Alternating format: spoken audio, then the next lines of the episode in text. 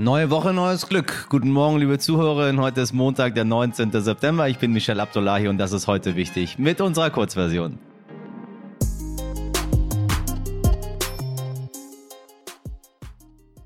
Bevor wir auf das Thema Kinderarmut schauen, das hier müssen Sie für einen guten Start in die Woche wissen.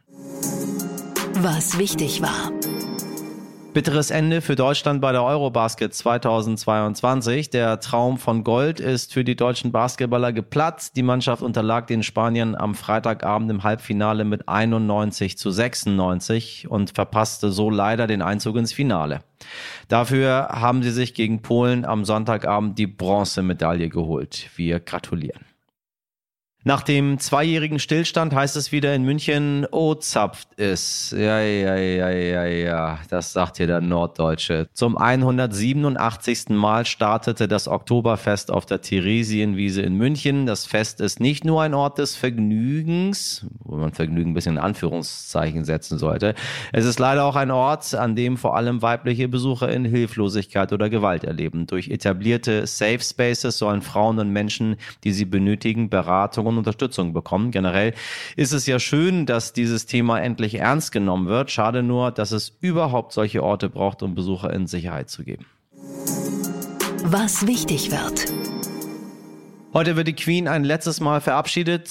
Elisabeth II. starb am 8. September im Alter von 96 Jahren. Heute nach zehn Tagen Feierlichkeiten wird die Queen beerdigt. Zu dem Anlass werden rund 2000 Gäste aus aller Welt erwartet. Falls Sie das ganze Schauspiel verfolgen möchten, liebe HörerInnen, los geht's um 12 Uhr deutscher Zeit. Außerdem, liebe HörerInnen, steht diesen Freitag der globale Klimastreik an und am Sonntag sind Neuwahlen in Italien. Zu beiden bekommen Sie natürlich alle Infos in Ihrem Lieblingspodcast. Nun, liebe HörerInnen, kommen wir zu unserem eigentlichen Thema der Sendung. Es geht heute um Kinderarmut, denn jedes fünfte Kind in Deutschland ist arm oder armutsgefährdet. Den Unterschied lernen wir gleich noch. Lilly ist elf Jahre alt und wohnt in Berlin. Sie ist selbst von Armut betroffen, denn ihre Familie lebt von Hartz IV. Im Interview bei RTL hat sie erzählt, woran sie merkt, dass ihre Familie weniger Geld hat als andere. An Essen auf jeden Fall. Manchmal gehen wir noch zu Oma, weil wir in unserem Kühlschrank nichts haben ähm, auch wo, äh, an die Aktivitäten, dass wir nicht mehr irgendwo hingehen, sondern eher zu Hause sind. Oder hier im Park. Die steigenden Preise durch die Energiekrise und die ebenfalls steigende Inflation machen das natürlich nicht leichter. Das merkt Lilly auch bei ihren Mitschülern. Zum Beispiel bei Wandertagen. Also ich merke es auch bei meiner Lehrerin. Sie versucht, äh, die billigsten äh, Sachen zu finden, damit sich alle Kinder das leisten können. Und ich merke es natürlich auch in den Launen der Kinder. Dass äh, sie vielleicht ein bisschen unruhig werden, wenn sie sowas hören, wo man Geld braucht oder so. Oder bei der Klassenfahrt mussten wir zum Beispiel einen Kuchwasser äh, machen, damit wir uns äh, die Aktivitäten auf der Klassenfahrt leisten konnten. Das Problem hat auch die neue Bundesfamilienministerin Lisa Paus von den Grünen erkannt. Sie erinnern sich vielleicht, sie ist die Nachfolgerin von Anne Spiegel. Wie absurd ist das denn? Also Kinder und Jugendliche äh, brauchen eine positive Zukunft und wir brauchen Kinder und Jugendliche, wenn wir alle gemeinsam als Gesellschaft eine Zukunft haben wollen. Wie können wir uns da sowas leisten als reiches Land, 20 Prozent der Kinder einfach mal abzuhängen? Tja, die Antwort kann ich Ihnen sagen. Wir können es uns überhaupt nicht leisten. Und fair ist es nun wirklich dreimal nicht, denn viele Kinder starten mit völlig unterschiedlichen Voraussetzungen ins Leben. Lisa Paus tritt deshalb für ein neues System ein. Sie will die Kindergrundsicherung einführen weil wir in Deutschland inzwischen eben Famili verschiedenste Familienkonstellationen haben, aus welchen Gründen auch immer. Ja, wir haben die Vater, Mutter, zwei Kinderfamilie, aber wir haben inzwischen auch ganz viel anderes, Trennungsfamilien, Alleinerziehende und so weiter.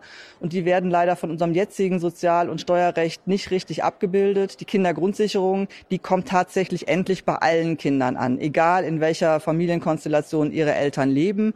Und deswegen ist sie so wichtig. Ein Garantiebetrag für jedes Kind und darüber hinaus für die, die es noch zusätzlich brauchen, die eben äh, einkommensärmer sind, eine Zusatzunterstützung, damit eben alle Kinder in Deutschland endlich faire Chancen haben.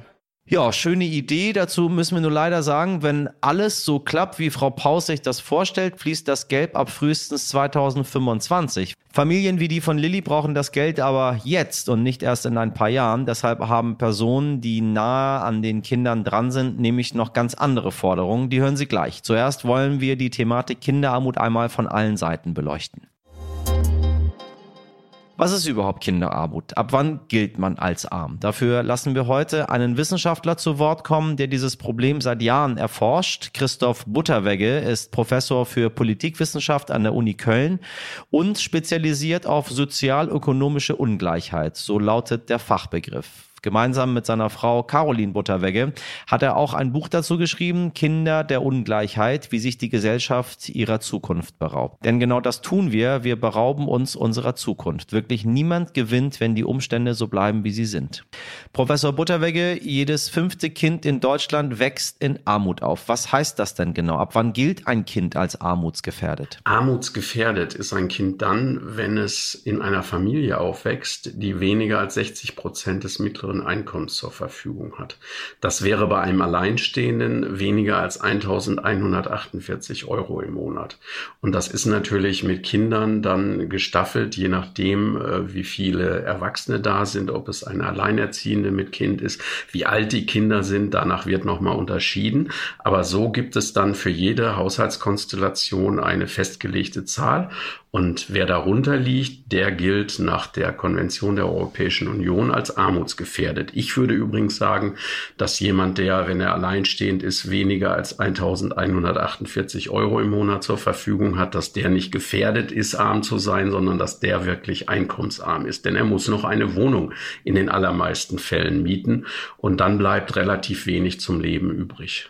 Sie unterscheiden verschiedene Stufen der Armut, absolute Armut und relative Armut für Laien. Was ist da denn der wesentliche Unterschied? Man unterscheidet zwei Grundtypen von Armut. Äh, absolut arm ist jemand, der kann seine Grundbedürfnisse nicht befriedigen, hat also nicht genug zu essen, kein Obdach, keine den klimatischen Bedingungen angemessene Kleidung, keine medizinische Grundversorgung. Das wird meistens in Verbindung gebracht mit äh, den Entwicklungsländern. Aber es gibt es natürlich auch in Deutschland äh, mehrere hunderttausend Wohnungslose und auch 40 äh, bis 50.000 äh, Obdachlose das heißt, Menschen, die auf der Straße leben, stellen natürlich absolute Armut dar. Relativ arm ist jemand, der kann seine Grundbedürfnisse befriedigen, aber er kann sich vieles von dem nicht leisten, das in einer so wohlhabenden, wenn nicht reichen Gesellschaft wie unserer für fast alle Mitglieder dieser Gesellschaft als normal gilt. Also mal ins Kino, ins Theater zu gehen, sich mit Freunden zu treffen oder was die Kinder betrifft, mal in den Zoo, in den Zirkus, auf die Kirmes zu gehen, das fällt wegen Geldmangels aus. Und das äh, gilt als relative Armut, die aber, finde ich, nicht relativ heißt, äh, weil man sie relativieren sollte, sondern relativ meint in Relation, äh, im Verhältnis zu dem Wohlstand, die diese Familien umgibt. Und es kann sogar sehr viel deprimierender, erniedrigender, demütigender sein, arm zu sein in einem reichen Land als in einem armen Land, also von relativer Armut betroffen zu sein, weil wenn ein Kind äh, im tiefsten Winter in Sommerkleidung und Sandalen auf dem Schulhof steht und von den eigenen Klassenkameradinnen und Klassenkameraden ausgelacht wird, dann ist für dieses Kind natürlich das Entscheidende, ähm, dass es gedemütigt wird und nicht, dass es die Kälte spürt. Und deshalb finde ich, gibt es überhaupt keinen Grund, diese relative Armut, die bei uns natürlich vorherrschend ist, die äh, als so eine Art Armut Deluxe darzustellen oder als Jammern auf hohem Niveau. Vielen Dank, lieber Herr Professor Butterwegge. Nun, jetzt wissen wir, was Kinderarmut aus wissenschaftlicher Perspektive bedeutet. Wer allerdings ganz praktisch in der ersten Reihe steht und sich um die Kinder kümmert, die wirklich Hilfe brauchen, das ist Adrienne Schmidt. Adrienne Schmidt leitet die Kinderhilfsorganisation Die Arche in Leipzig und kümmert sich jeden Tag darum, dass Kinder ein warmes Mittagessen bekommen oder dass die Kids vielleicht einfach mal zu Hause rauskommen, wenn es nötig ist.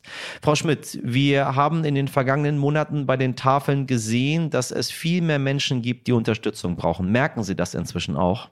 Also wir sehen immer mehr, dass viele Menschen und auch unsere Kinderfamilien mehr Unterstützung brauchen, indem wir jetzt auch oft gemerkt haben, sie verzichten auf das Mittagessen in der Schule, weil es einfach zu teuer geworden ist. Die Familien fragen immer mehr an, ob wir Lebensmittel für sie auch da haben.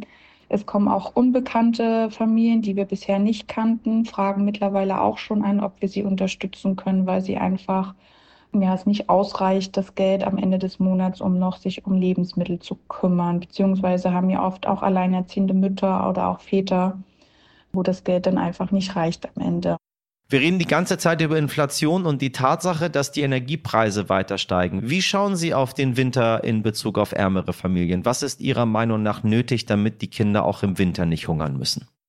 Man sagt nicht, es ist fünf Minuten vor zwölf, sondern es ist jetzt schon fünf Sekunden vor zwölf. So sagt das auch unser ähm, Archigründer, der Bernd Siegelko. Und zwar fordern wir oder möchten wir gern, dass die Mehrwertsteuern der gesunden Lebensmittel einfach vielleicht jetzt für ein halbes Jahr einfach gesenkt werden, sodass die Familien die Möglichkeit haben, sich auch gesunde Lebensmittel leisten zu können und damit die Kinder nicht hungern müssen. Ganz oft merken wir auch, dass die Eltern jetzt schon auf das Essen verzichten und ähm, das ihren Kindern geben.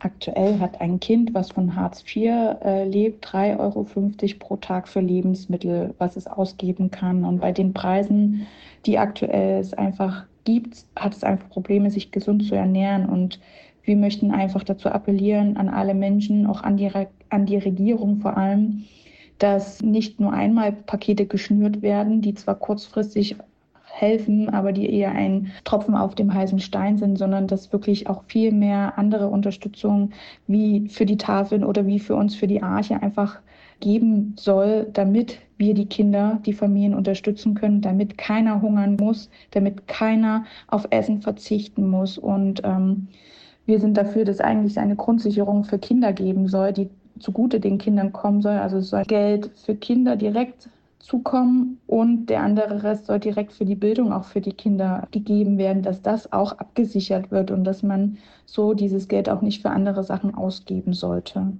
Danke für Ihre wichtige Arbeit, Adrienne Schmidt.